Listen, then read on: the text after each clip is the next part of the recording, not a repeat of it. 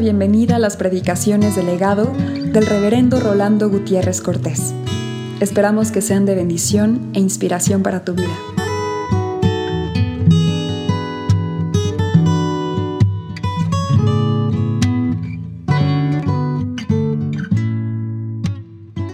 El primer día de la semana, muy de mañana, vinieron al sepulcro trayendo las especias aromáticas que habían preparado y algunas otras mujeres con ellas. Y hallaron removida la piedra del sepulcro y entrando no hallaron el cuerpo del Señor Jesús. Aconteció que estando ellas perplejas por esto, he aquí se pararon junto a ellas dos varones con vestiduras resplandecientes y como tuvieron temor, y bajaron el rostro a tierra, le dijeron, ¿por qué buscáis entre los muertos al que vive? No está aquí, sino que ha resucitado. Acordaos de lo que os habló cuando aún estaba en Galilea, diciendo, es necesario que el Hijo del Hombre sea entregado en manos de hombres y pecadores y que sea crucificado y resucite al tercer día. Entonces ellas se acordaron de sus palabras y volviendo del sepulcro dieron nuevas de todas estas cosas a los once y a todos los demás. Eran María Magdalena y Juana y María Madre de Jacobo y las demás con ellas, que le dijeron estas cosas a los apóstoles. Mas a ellos les parecía locura las palabras de ellas y no las creían. Pero levantándose Pedro, corrió al sepulcro y cuando miró dentro, vio los lienzos solos y se fue a casa maravillándose de lo que había sucedido. Marcos 16 de nuevo y vamos a ver nada más el verso 3 en esta hora. Dice, pero decían entre sí, ¿quién nos removerá la piedra de la entrada del sepulcro. Era la conversación de María Magdalena, María la madre de Jacobo y Salomé. Las mujeres que habían comprado especias aromáticas para ir a ungir al Señor a su sepulcro. Era la conversación de quienes habían salido muy de mañana, aquel primer día de la semana, para venir al sepulcro ya salido el sol. Era la conversación que el Señor registra diciéndonos que se decían entre sí, ¿quién nos removerá la piedra de la entrada del sepulcro? Esta conversación es una conversación que nos puede dejar una lección de mucha importancia a nosotros este domingo de resurrección. Una conversación que resulta una inquietud extemporánea. Porque a veces nosotros nos andamos inquietando, perturbando, preocupando por cosas que ya el Señor tiene resueltas. Me parece que aquí es muy claro. Porque las mujeres van preocupadas diciéndose, ¿quién nos removerá la piedra de la entrada del sepulcro? Y el Señor la había removido. De donde resulta que la conversación de ellas, que la movía la preocupación, era una inquietud extemporánea. Estaban inquietas por algo que ya el Señor había resuelto, pero que ellas lo ignoraban, ciertamente. Eso si nos damos cuenta de ello. Pero que la inquietud era extemporánea, era extemporánea. Por lo mismo, me parece que la gran lección que nosotros podemos tener hoy, en este domingo de resurrección, es que la resurrección nos muestra que muchísimas inquietudes nuestras, muy legítimas, pueden resultar ante su presencia, ante su poder, ante su acción previsora, inquietudes simplemente extemporáneas. Por otro lado, lo que debemos aprender es que esta extemporaneidad se da en virtud de que Cristo ya ha resucitado. De que cuando nosotros nos andamos preocupando, muchas veces no nos estamos dando cuenta del Dios en el cual creemos, del Dios que está actuando. No nos percatamos que nuestras inquietudes, nuestras preocupaciones, nuestras perturbaciones no toman en cuenta que hay algo que se está moviendo y que el Señor lo está moviendo. Claro que yo me doy cuenta de la simple situación de un movimiento que a veces no nos percatamos nosotros. Yo puedo estar en estos momentos hablando, pensando que todo está quieto, sin embargo, mi corazón se está moviendo. Sin embargo, todo mi sistema circulatorio se está moviendo, mi sangre se está moviendo. Todo mi sistema digestivo se está moviendo. Y es interesante cómo en este organismo que se llama cuerpo hay un movimiento permanente y pensaríamos que todo está quieto. Y alguien nos podría preguntar, pero qué quieta que estaba la congregación en la iglesia. Ciertamente, pero eso no quiere decir que no había un movimiento y que había operándose una serie de cosas en nosotros mismos. Ya lo digamos, entre nosotros. Claro que cuando esto lo pasamos a niveles del macrocosmos, también nos damos cuenta de que el mundo se está moviendo. Sabemos que hay un movimiento de rotación, de traslación en la Tierra. Y que se está moviendo la Tierra. Pero que se está moviendo también todo un sistema solar. Y que nosotros en estos momentos nos estamos moviendo, aunque pareciera que no. Pero lo de menos es usar estos elementos como argumento de movimiento del cual a veces no nos percatamos.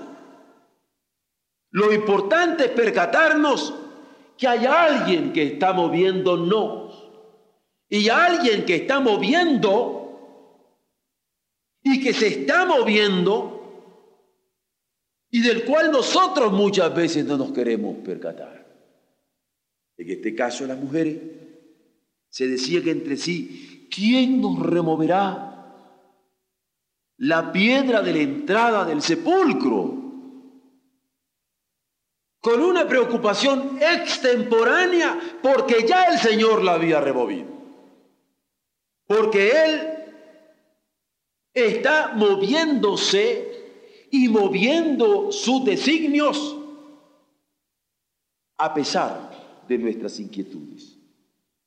Ahora que nosotros conocemos que el poder de Dios trabaja de tal manera como que levantó a Jesús de entre los muertos,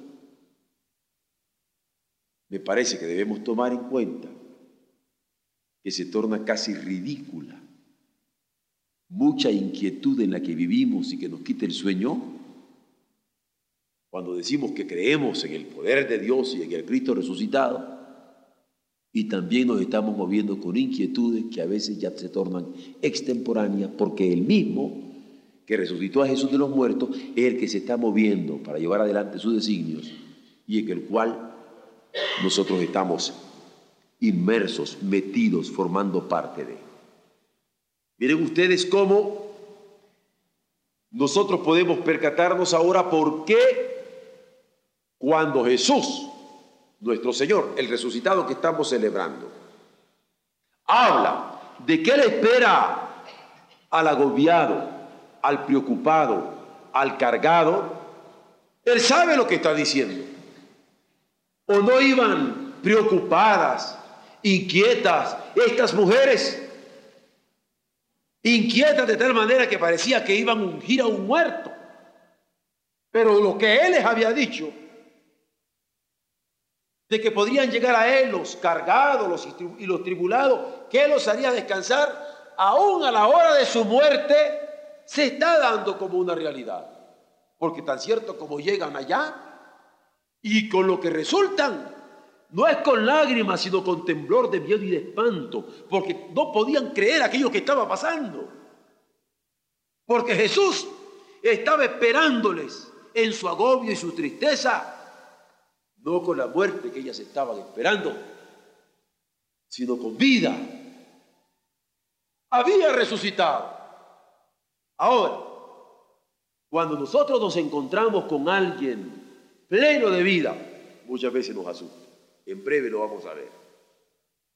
Ellos esperaban que estuviera una piedra tapando el sepulcro.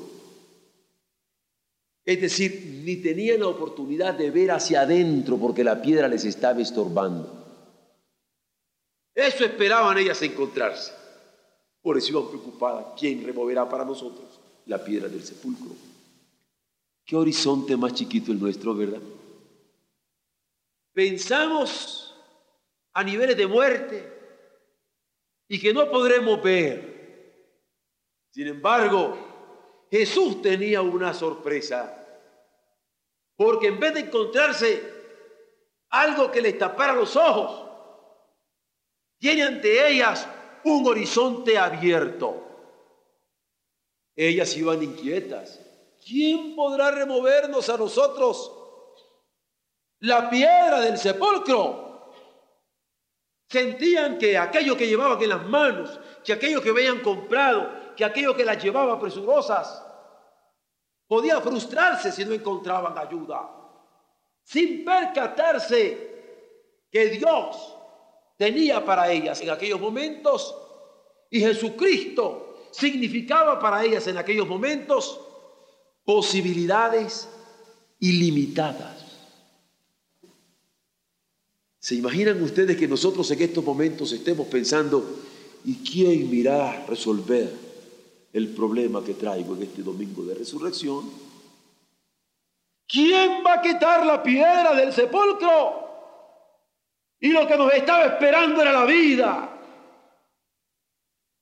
Y lo que nos estaba esperando era un horizonte abierto. Y lo que nos estaba esperando era una posibilidad ilimitada. Ah, que Dios nos permite en esta noche tener un festival de luz en el corazón para sacudir esta inquietud que resulta ante el Cristo resucitado. Una inquietud extemporánea. Porque ya el Señor ha resuelto cosas que nos traen a nosotros angustiados, como estas mujeres del Evangelio. Cuando nosotros venimos como estas mujeres inquietas, ¿quién nos va a quitar la piedra del sepulcro? Venimos con tantos estorbos que no nos percatamos que el sentido del reino está esperando por nosotros. Tan cierto que estas mujeres, al encontrarse con la vida, al encontrarse con el Evangelio, la buena noticia de la vida, al encontrarse con un horizonte abierto que se les abre, que se les presenta, que lo mira, al encontrarse con las nuevas posibilidades comienzan a temblar comienzan a temblar y así lo registra el Evangelio, a pesar de que reciben un mensaje de sentido. Vayan a Galilea, den esta noticia, porque allá va a llegar Jesús. Es más, acuérdense de decírselo a Pedro, él que lo había negado, acuérdense de decírselo a él. Y es aquí donde yo quisiera dar algunas pautas que nos puedan servir en este día, en que hemos meditado sobre este capítulo como un nuevo día y en donde hemos meditado en este capítulo de cómo el Señor escudriña el comportamiento de nosotros y está atento a cada uno de nuestros gestos. Porque ahora yo quiero presentar la vida, porque hoy estamos celebrando la vida, que Dios operó obró con vida en el cuerpo de Jesucristo. Quiero hablar de la vida percatándonos que la vida frente al hombre siempre es un desafío. ¿No creen que es desafío la vida que tenemos? ¿Qué vamos a hacer con esta vida? Porque hay gente que se queja, no tengo, no consigo.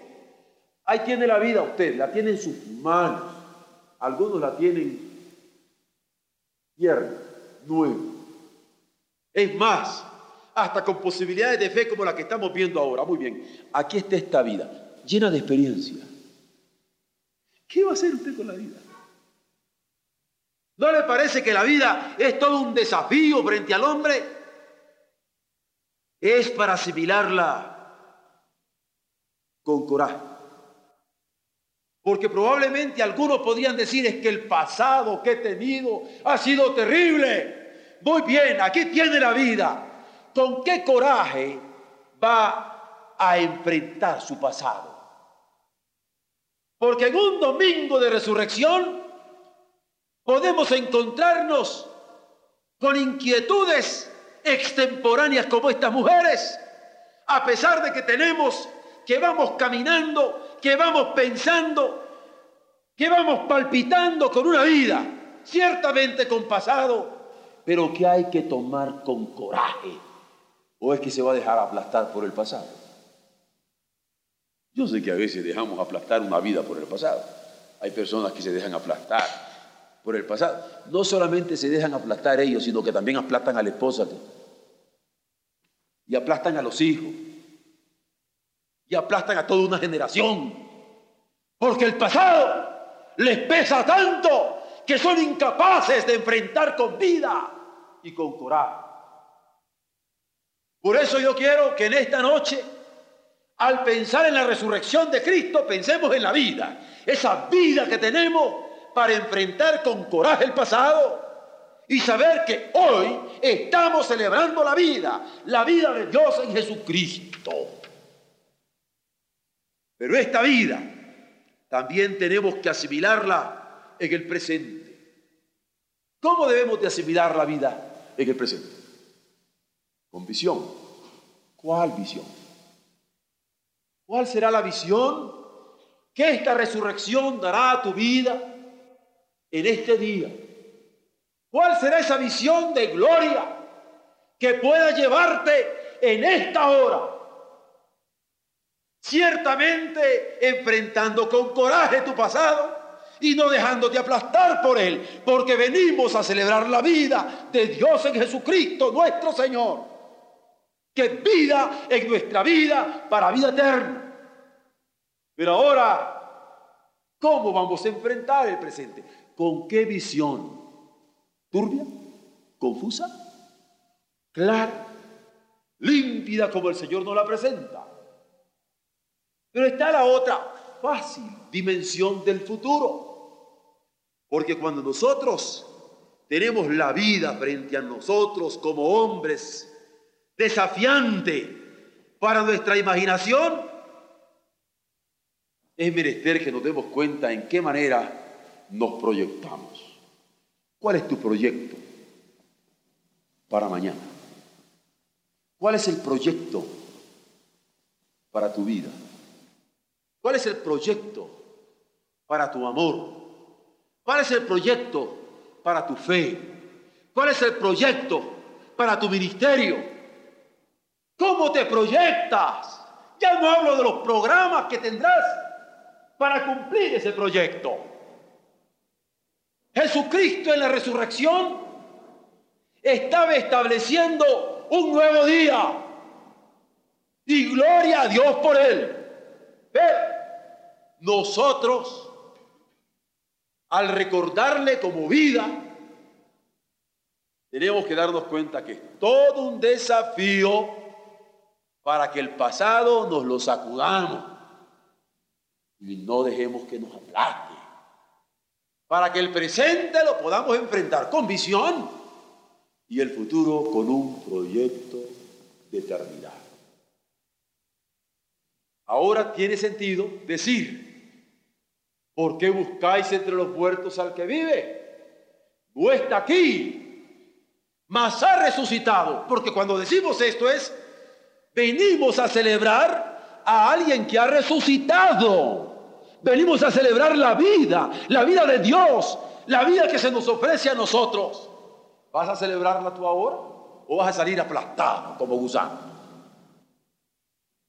¿Vas a asimilar el pasado con coraje, el presente con visión o el futuro con proyecto? ¿O será un día más en la triste historia de derrotas que hasta ahora ha venido teniendo. Cuidado con las inquietudes extemporáneas. Las mujeres que nosotros acabamos de considerar en el pasaje evangélico son un testimonio fehaciente de que cuidado, que aún con el deseo de querer adorar a Jesucristo, andemos todavía con inquietudes extemporáneas por no percatarnos que Dios se está moviendo y que puede tenernos las respuestas de gloria que insospechadas para nosotros en nuestras turbaciones,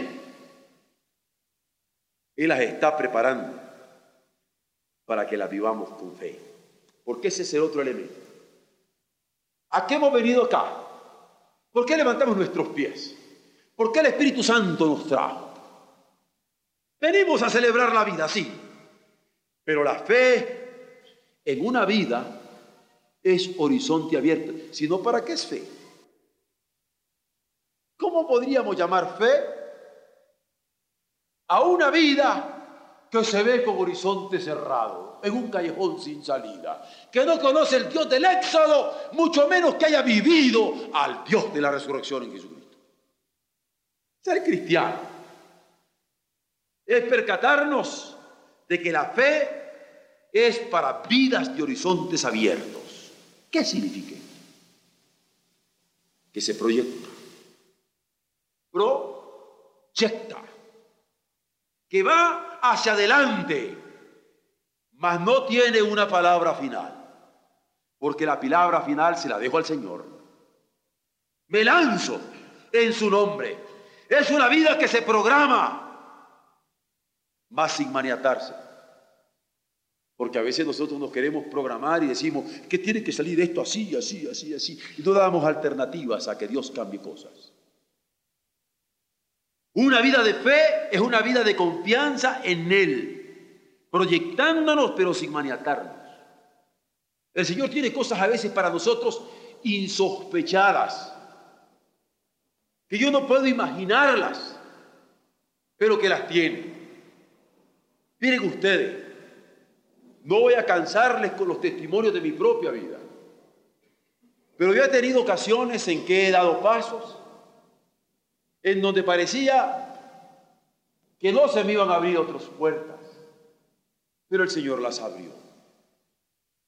Todo lo que quiero ejemplificar es que muchas veces nosotros podríamos pensar que una puerta que se nos está cerrando es el fin del mundo, sin percatarnos que nos está abriendo otras mucho mejores.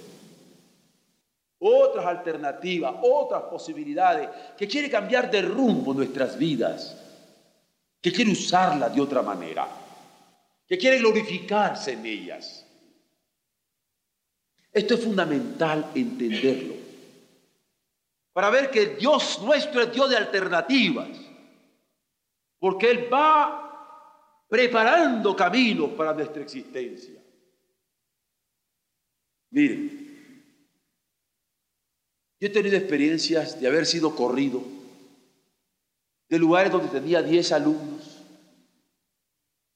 con los cuales yo soñaba de estar en América Latina, gozándome con ellos, anunciando el Evangelio. El Señor de repente me quitó de allí y yo sentí que se me venía el mundo abajo. Mis esquemas se fueron, pero el Señor tenía no diez, cientos, a quienes con la ayuda de Él he podido colaborar, enseñar, vivir. Lo digo para su gloria y con toda humildad.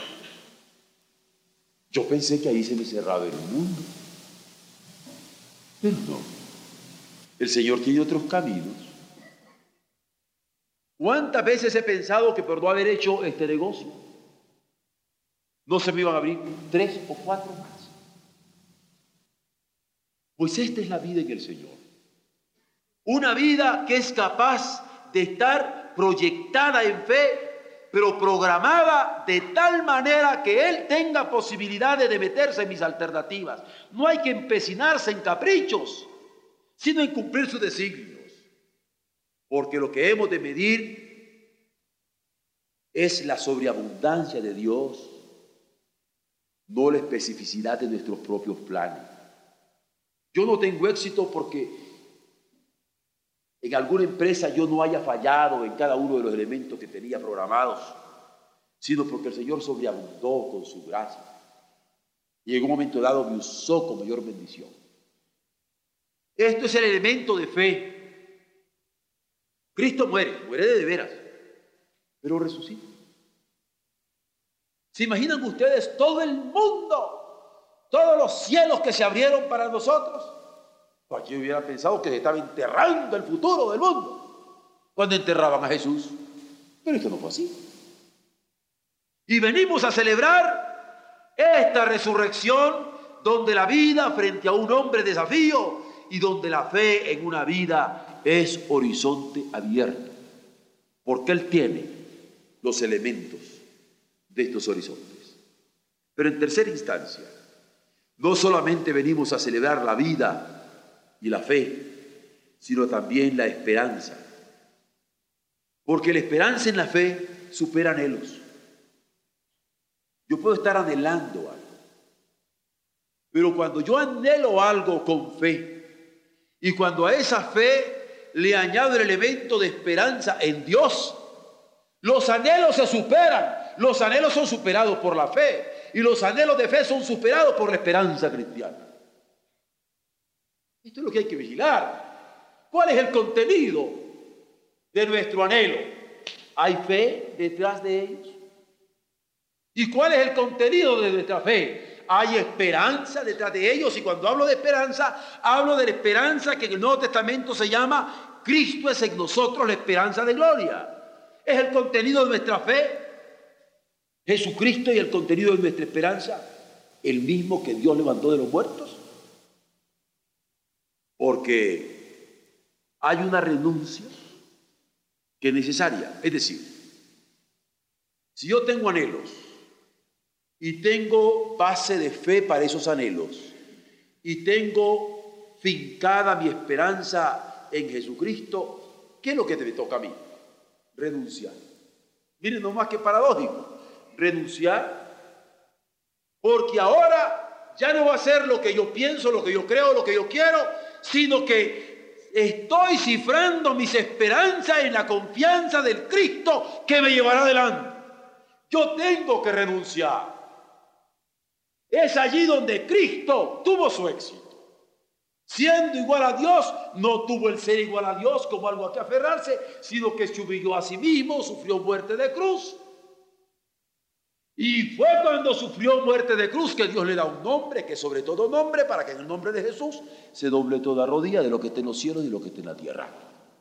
El secreto, el secreto estuvo en esa renuncia de Jesucristo donde no tuvo el ser igual a Dios como algo a que aferrarse, sino que se humilla a sí mismo. Y nosotros no tenemos otro modelo. ¿ve?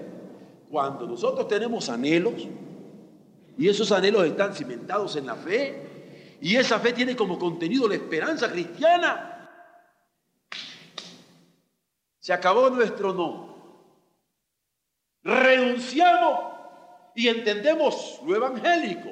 El que quiera seguir en pos de mí, niéguese a sí mismo, tome su cruz y sígame. Y me niego a mí mismo y en su nombre me lanzo a las conquistas que Él tenga para mí. Pero no solamente requiere se renuncia a lo propio, hay que entregarse a lo noble, todo lo noble, todo lo que es de buen nombre. Esto es lo que tiene que subyugarme, dominarme, sabiendo que no es lo egoísta lo que está determinando mi vida, sino lo noble, porque además yo tengo que vivir en la esperanza de fe que supera anhelos, una expectación de los santos, una expectación de los santos. Expliquemos. ¿Qué es expectar lo santo? Expectar lo santo es expectar lo que hasta ahora no conozco. Pero es un no conocimiento de ignorancia, sino un no conocimiento porque no ha sido violado por nada ni por nadie. Lo santo es lo no violado.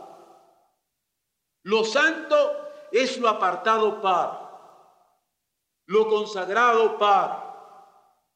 Pues bien, hasta ahora, nosotros hemos sido dueños de nuestros propios proyectos, dueños de nuestros propios planes, dueños de nuestra propia vida. Pero en estos momentos nos vamos a percatar de que hay una expectación de los santos. Hay una expectación de los santos que se tiene que dar a este nivel. ¿Por qué? Yo lo pondría en una pregunta muy sencilla. ¿Has probado a Dios? Bueno, quizás hasta a nivel vernacular. ¿Te las has jugado con Dios? Más, has apostado a Dios. De tal manera que ahora lo que vivas en la carne lo quiera vivir en la fe del Hijo de Dios que te amó y se entregó a sí mismo por ti. Porque estamos enfrentados ante la vida, esa vida que desafía al pasado, al presente y al futuro. Estamos enfrentados frente a la fe, pero estamos enfrentados frente a la esperanza. Has puesto tu esperanza solamente en Dios y en nada ni en nadie más. ¿O a poco la has puesto hasta ahora? En tus títulos, en tus profesiones, en tus inversiones, en tus negocios, en tu capacidad.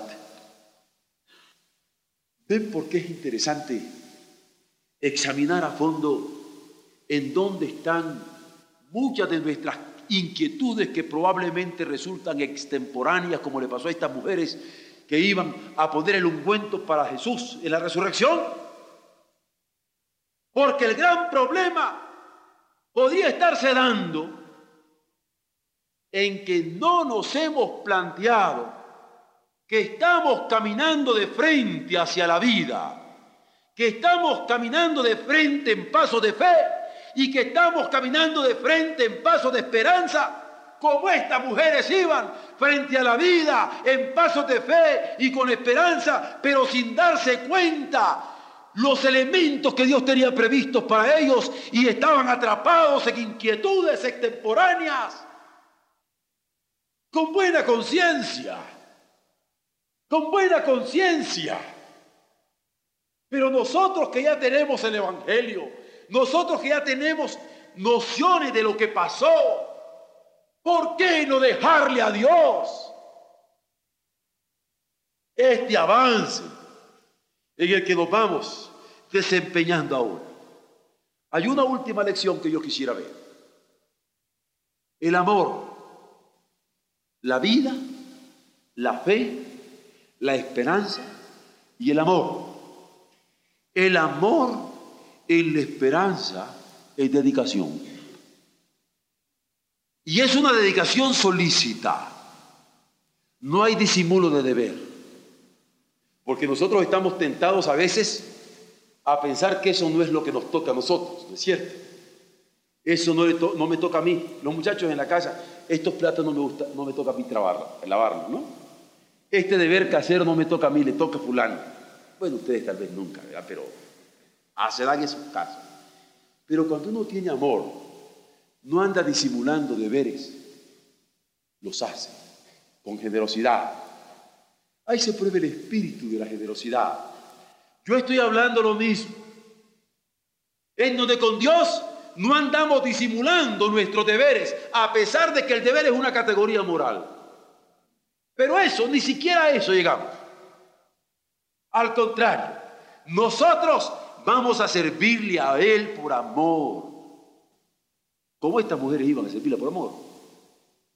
Pero en una dedicación solícita, en cada circunstancia oportuna, en cada situación pertinente, en cada detalle necesario.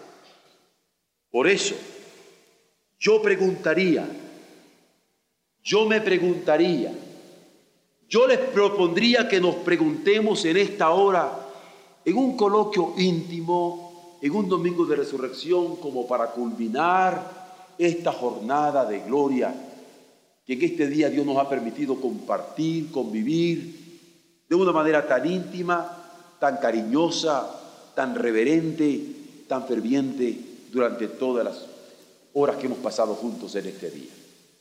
Mire, las mujeres se preocupaban por una piedra. Su preocupación era una piedra. Su mente estaba tapada por una piedra. Su mente estaba bloqueada por una piedra que no sabían cómo iban a quitar. Yo no sé cuál es la piedra que traigamos por allí. No sé. Estoy solamente ahora diciendo que las mujeres se preocupaban por una piedra que consideraban estorbo para poder darse a Jesús. Lo único que yo quiero decirles es esto. Él estaba vivo. Él estaba vivo para su bien. Y la pregunta es, ¿te has dado cuenta que Jesús está vivo para tu bien? Y que esa preocupación puede ser una inquietud extemporánea, porque Él vivo ya tiene preparado para ti cosas que ojo no vio, ni oído yo, pero que las tiene preparadas para los suyos. En segundo lugar, estas mujeres de las que estamos aprendiendo ahora se preocupaban por una solución del hoy. ¿Quién nos quitará la piedra para hoy poder eh, dar el ungüento a nuestro Señor? Ellas se preocupaban por una solución de hoy. Pero ¿qué encontramos en el Evangelio? El Señor ya les había abierto un horizonte eterno que ellas aún no veían por la fe. ¿Conoces tu horizonte? ¿Conoces el horizonte que el Señor tiene para ti? ¿Los has visto con tus ojos físicos? ¿Acaso te puedes percatar que hay un reto para tus ojos de fe? Ellas, repito, se preocupaban por una solución de hoy, pero el Señor tenía abiertos horizontes, abiertos horizontes para ellas horizontes eternos que ellas aún no veían por la fe. En tercer lugar, volvamos a las mujeres. Según el Evangelio nosotros podemos aprender de estas mujeres. Dios las oyó, Dios estimó sus conversaciones más íntimas. Nosotros no tenemos por qué no oírlas, estimar las lecciones que el Espíritu Santo nos deja a través de su comportamiento porque estas mujeres se preocupaban hablando entre sí por lo inmediato. Pero Jesús ya había resucitado, constituyéndose en su esperanza mediata. Podían esperar en Él con toda confianza. ¿Acaso no estaremos nosotros me preguntaría yo, maniatados en alguna inmediatez en estos momentos, sin percatarnos que el Señor tiene para nosotros días de gloria por su misericordia.